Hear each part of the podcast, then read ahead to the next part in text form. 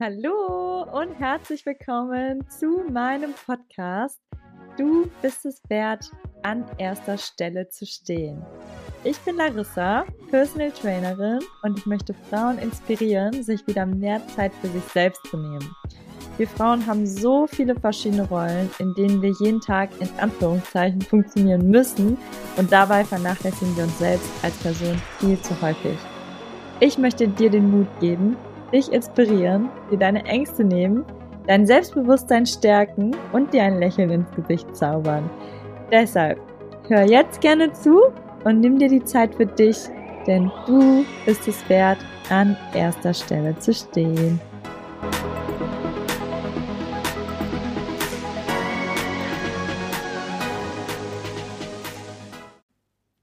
Hallo und herzlich willkommen zu einer neuen Podcast-Folge hierbei. Du bist es wert, an erster Stelle zu stehen. Heute gibt es ein super, super spannendes Interview für dich. Allerdings wurde das per Zoom aufgenommen und der Ton ist daher nicht ganz so super wie sonst. Deswegen hier einmal kurz der Disclaimer an dich, dass in dieser und in der vorigen, beziehungsweise der danach die Folge ein bisschen schlechter ist als in den anderen Podcast-Folgen, aber dafür das Thema umso spannender. Und ich wünsche dir jetzt ganz viel Spaß dabei und beim nächsten Mal ist der Ton auch wieder besser. So, hallo und herzlich willkommen zu einer neuen Podcast-Folge hier bei Du bist es wert, an erster Stelle zu stehen. Ich bin Larissa und heute habe ich eine ganz, ganz besondere äh, Interviewpartnerin dabei, und zwar die liebe Cora die ich noch gar nicht so lange kenne, sondern eigentlich erst vor ein paar Wochen oder ja, ja, ein paar Wochen eigentlich kennengelernt habe bei einem mega coolen Mentorship-Treffen vom lieben Egenhardt, wo ganz viele Personal Trainer waren und wir waren, ich glaube, 21 und jeder Personal Trainer hat eigentlich was anderes gemacht, was auch ein super spannendes Thema ist, was wir aber heute nicht drauf eingehen. Und wir mussten uns halt alle vorstellen, also jeder hatte sozusagen so eine kleine, wir hatten eine Runde und jeder hat so ein, zwei Sätze über sich gesagt und ein bisschen über sein Business erzählt. Und die Cora, bei ihr hatte ich Gänsehaut und ich hatte Tränen in den Augen, weil sie das so schön gesagt hat und es war so, es hat so richtig gecatcht und sie ist einfach so eine Powerfrau, weil sie einfach so eine Hammer-Story hat, wie sie einfach, ja, von wo sie war, bis hier hingekommen ist. Und das hat mich so ja, das war einfach voll berührend und deswegen dachte ich, muss ich sie auf jeden Fall im Podcast dabei haben, weil das eine Story ist, die jeden hier, der zuhört, auch inspirieren soll und ja, vielleicht dir noch mehr Mut gibt, dass du an deinen Zielen, an deinen Träumen doch arbeiten kannst und genau, deswegen herzlich willkommen, liebe Cora, in unserem Podcast hier. ja, hi Larissa, vielen Dank, dass ich da sein darf und danke für diese Ankündigung. ich bin ja schon fast in Verlegenheit und mal gucken, ob ich jetzt diesen Elevator-Pitch auch nochmal kriege. Ja, also genau, das wäre jetzt nämlich die nächste Frage. Vielleicht magst du dich einfach mal so ganz kurz vorstellen. Ähm, genau, einfach so, wie du gerade magst, wie es dir geht und ja, ganz kurz. Und dann gehen wir gerne noch ein bisschen näher auf dich ein. ja, hi, also ich bin die Cora. Ich bin 32 Jahre alt, wohne in dem beschaulichen Nordhessen, also in einem kleinen Ort äh, unterhalb von Kassel. Ich bin Chronik-Fatigue-Coach.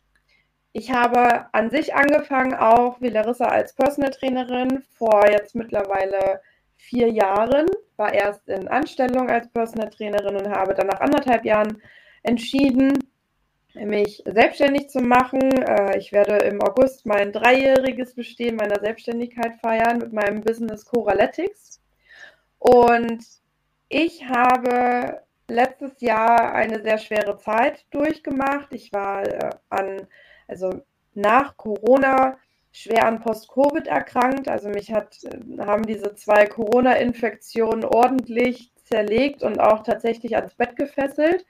Ich war über Monate bettlägerig, also von einer sehr sportlichen ähm, Person hin zu, ich brauche Hilfe beim ja, der täglichen Körperpflege. Ich konnte nicht mehr selber kochen. Ähm, ja, und habe ein Stück weit während dieser Zeit mein Leben verloren. Und ich habe es geschafft, über eigene Recherchen. Ich habe die wenige Energie, die ich hatte, genutzt, in Studienlagen zu, durchzulesen, mich zu informieren. Ich bin von Pontius zu Pilatus gefahren, was habe Ärzte besucht, Therapien besucht und es war wirklich ein langer, steiniger Weg und ich habe es dann geschafft, mich wieder auf die Beine zu stellen. Ich arbeite seit Januar diesen Jahres wieder und habe dann jetzt entschieden, mein Business umzustellen und jetzt ein Coaching für erschöpfte Frauen anzubieten, die sich wieder lebendig fühlen möchten und mit, mit ja, viel Energie ihr Leben wieder aktiv selber gestalten wollen. Und deshalb arbeite ich jetzt als Chronic Fatigue Coach und ja, bringe Frauen wieder in Energie, bewege ihre Power. Deshalb ist ja auch noch mein Claim weiterhin Move Your Power. Und nach unserem ersten Treffen, wo ich dann auch die Larissa kennengelernt habe, habe ich, ähm, oder vielmehr währenddessen noch, ein Interview überarbeitet von der örtlichen Regionalzeitung bei uns hier, der HNA. Und ja, daraufhin haben sehr viele Menschen auch meine Vortragsreihe besucht über meinen Kooperationspartner. Ich habe vor 70 Personen gesprochen, meine Geschichte erzählt.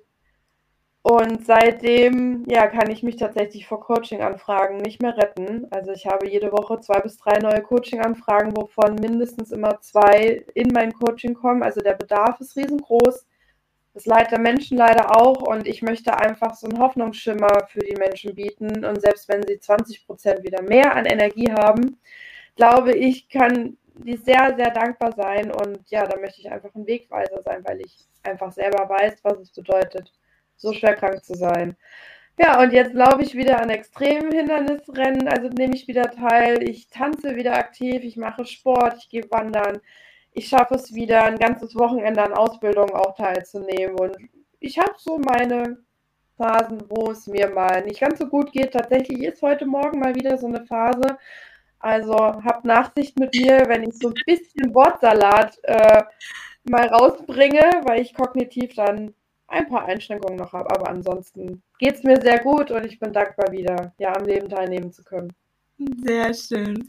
So, jetzt hast du alles so ganz grob zusammengefasst und ich möchte dich natürlich noch ein bisschen genauer ein paar Sachen fragen.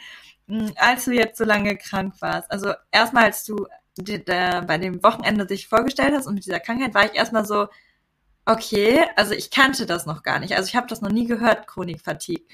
Und Kannst du vielleicht mal so, also hast ja schon ein bisschen gesagt, so du warst komplett körperlich erschöpft, wie du dich gefühlt hast. Also ich weiß nicht, ob die Ärzte das schon kannten oder war das eher so, ja, wir wissen irgendwie gar nicht, was mit ihr los ist.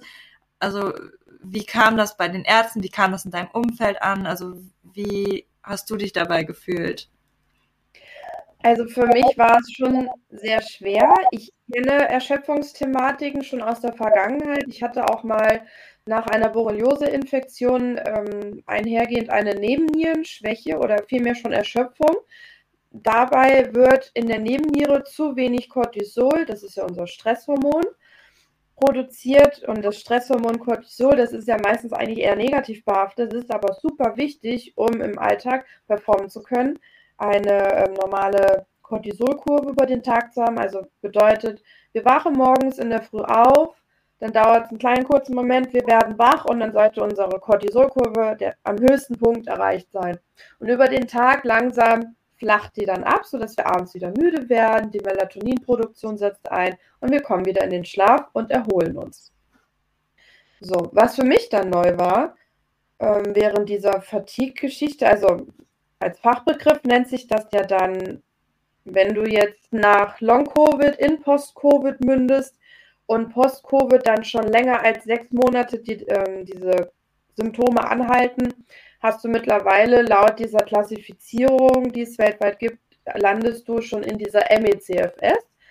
MECFS bedeutet myalgische Enzephalomyelitis, Chronik-Fatigue-Syndrom. Ist ein mega schweres Wort. Im Prinzip bedeutet das, dass dein Nervensystem eine Entzündung erleid, ähm, also erleidet und da ist eine muskuläre Beteiligung dabei und es äußert sich in Symptomen, dass du eine sogenannte Belastungsintoleranz, also im Fachbegriff PEM, äh, postexterne Malaise, ähm, oder exzeptionell mal lest, da muss ich auch mit dem Wort immer noch aufpassen. Deswegen Belastungsintoleranz kann man sich sehr gut merken. Und das kann man sich gut vorstellen. Du wachst auf, dein Handy-Akku, wir vergleichen es mit dem Handy, ist jetzt über Nacht so hier zack geladen worden. Aber beim Aufwachen hast du schon nur noch 20% Akku. Also der Akku lädt nicht mehr richtig auf. Mhm. Der Aufstehprozess, ins Bad zu gehen, Zähne putzen, runtergehen, Frühstück machen, entlädt schon deine 15% von deinen 20% Akku. Und dann musst du dich das erste Mal schon wieder ausruhen. Und mit diesen wenigen Prozentzahlen an Restakku musst du irgendwie über den Tag kommen. Und da kann man sich ja vorstellen, dass das absolut nicht ausreicht, wenn du schon nach dem Aufstehen sofort wieder erschöpft bist. Beziehungsweise ist bei MECFS das Problem, du wachst auf und bist schon erschöpft, während du aufwachst. Du stellst dir vor, du bist mit einer Beleidecke zugedeckt und es fällt dir unfassbar schwer, auf, aus dem Bett aufzustehen. Ähm, noch dazu hatte ich Symptome wie Brain Fog, also ich konnte weder geradeaus denken noch sprechen. Ich hatte zwar Gedanken im Kopf, aber auch die waren super durcheinander. Wenn mich jemand gefragt hat, so wie du jetzt, wie geht's dir denn? Ich wusste nicht, wie ich antworten soll. Das war super schwer, bei Ärzten in der Sprechstunde zu erklären, was mein Problem ist.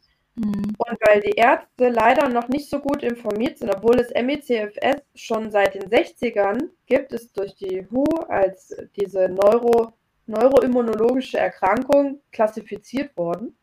Und in den Studien war damals aber das Problem, dass irgendjemand mal gesagt hat, ach, das ist ja ein psychosomatisches Problem, da haben wir ja Therapieformen. Da gehen wir einfach in eine Reha, ähm, schicken die Leute, bringen die in den Sport, machen Therapien mit denen, körperlich wie seelisch, und dann werden die wieder. Aktivierungstherapie ist aber bei MECFS genau das Gegenteil von dem, was hilft. Durch diese Belastungsintoleranz manövrierst du dich von einem Crash in den nächsten. Also du bekommst zum Beispiel grippale Symptome. Ich hatte heute Morgen interessanterweise einen zugeschwollenen Hals. Ich hatte Halsschmerzen. Ich denke, ich werde doch jetzt nicht krank. Aber das ist nur einer der Symptome gewesen, weil ich mich wahrscheinlich am dem letzten Wochenende äh, und dem gestrigen Abend noch im Gartentraining mein Nervensystem überlastet habe.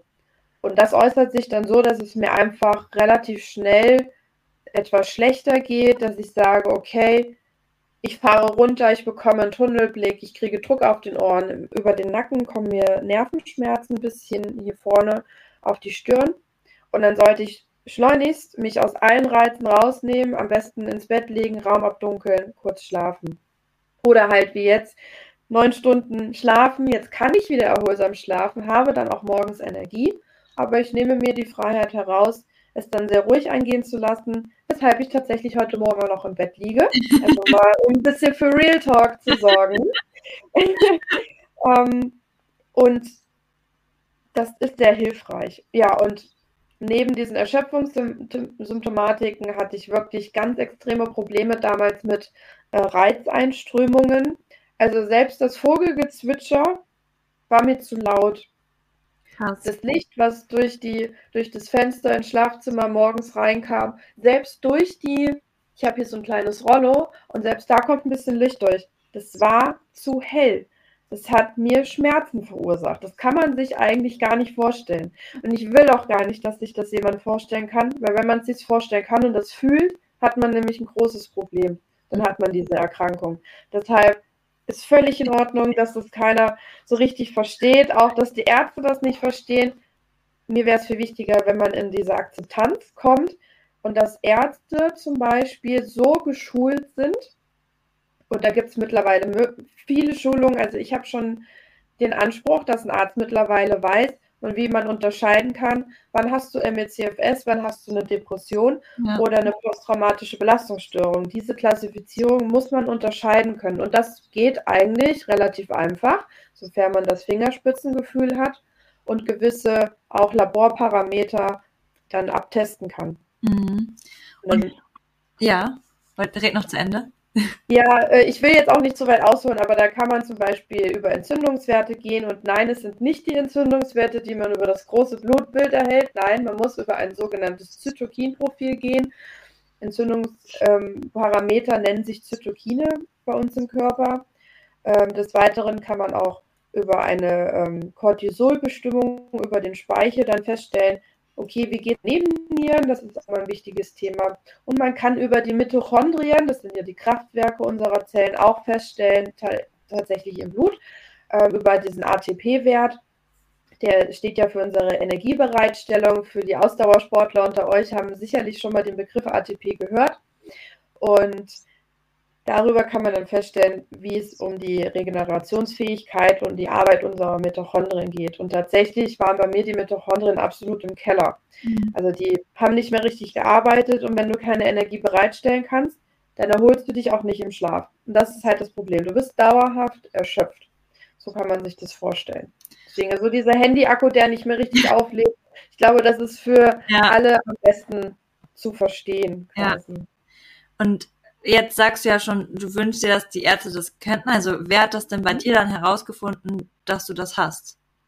Also ich bin dann zu einem Arzt nach Stockstadt gefahren und da haben wir dann meine Mitochondrien testen lassen und da war klar, okay, ich habe diese Mitochondrienpathie, heißt das im Fachjargon ja, davon wurde es ja natürlich noch nicht besser. Also da haben wir in der Diagnostik festgestellt, ja, ich habe das Erschöpfungssyndrom, okay, wir können das Kind beim Namen nennen. Es ist im direkten Zusammenhang bei mir mit Corona gewesen. Mhm.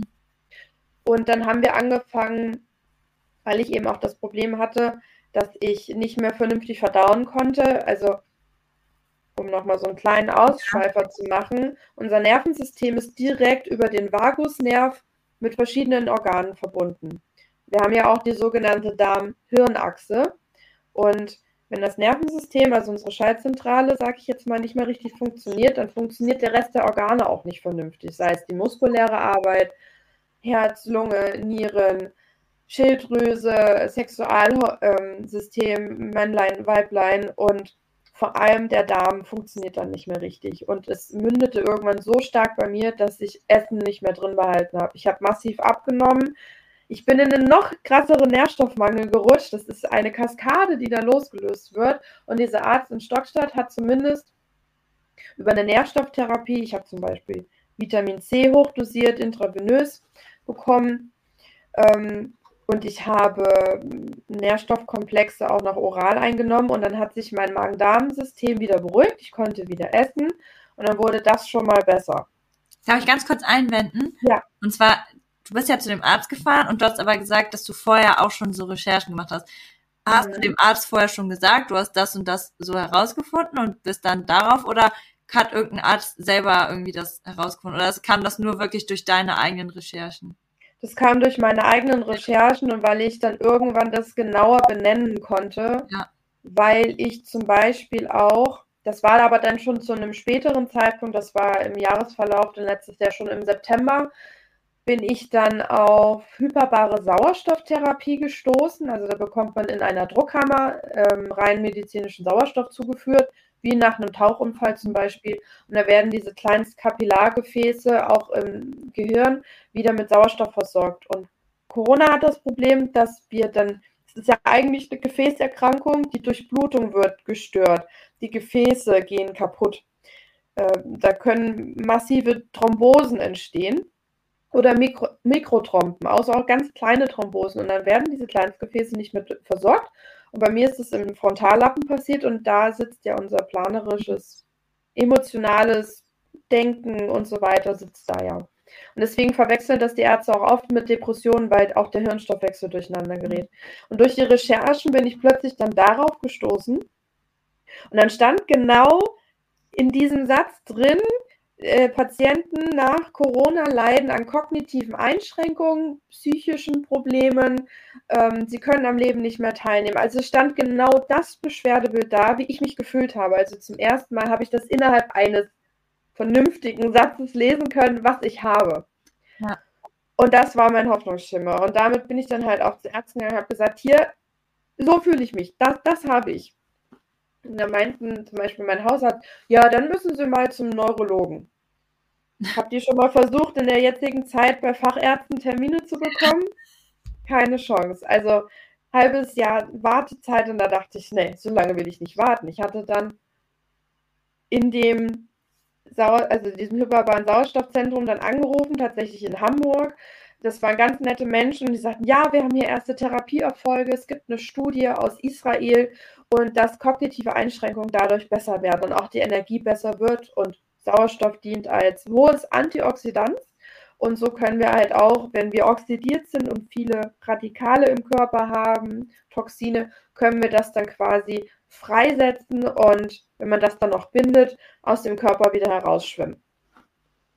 So, und dann sagte der zu mir, sehen Sie zu, dass die Krankenkasse die Kosten übernimmt und Sie müssen erstmal Anträge stellen. Und dann ging dieser Marathon los. Mein Mann hat mir dann den Antrag gestellt bei der Krankenkasse. Die Krankenkasse fragte, was haben Sie denn jetzt hier vor? Das kennen wir ja noch gar nicht. Haben Sie denn mal einen Arzt, der Ihnen das diagnostiziert hat? Ich so, nein, Leute, ihr habt das selber diagnostiziert. Es kann mir hier keiner helfen. Keiner weiß Bescheid. Und es wird zwar gesagt, ich habe eine Neuro-Covid, aber es gäbe dafür keine Therapien. Aber das stimmt nicht. Es gibt ja. Therapien, die helfen. Sie sind leider nur noch nicht über Studien ausreichend validiert, dass man sagt, okay, evidenzbasiert, das hilft. Und deswegen zahlen Krankenkassen nicht so gerne. Ich hatte das große Glück, dass meine Krankenkasse in einem Heilungsversuch mir das genehmigt hat. Und so konnte ich dann 20 Sitzungen in der HBO-Kammer machen. Und das war dann neben anderen Interventionen, die ich selber auch durchgeführt habe oder einer erweiterten Bioresonanztherapie bei einer Heilpraktikerin, ja, hat es mich dann wieder auf die Beine gestellt, stabilisiert. Hallo, so, damit die Folge jetzt nicht allzu lang wird, machen wir hier jetzt einen Cut und es wird zwei Folgen geben. Und wenn du wissen willst, wie die Erfolgsstory von Cora jetzt geendet ist, dann schalt gerne nächste Woche Sonntag wieder rein und hör dir das Ende an von der zweiten Folge. Bis dann, ciao!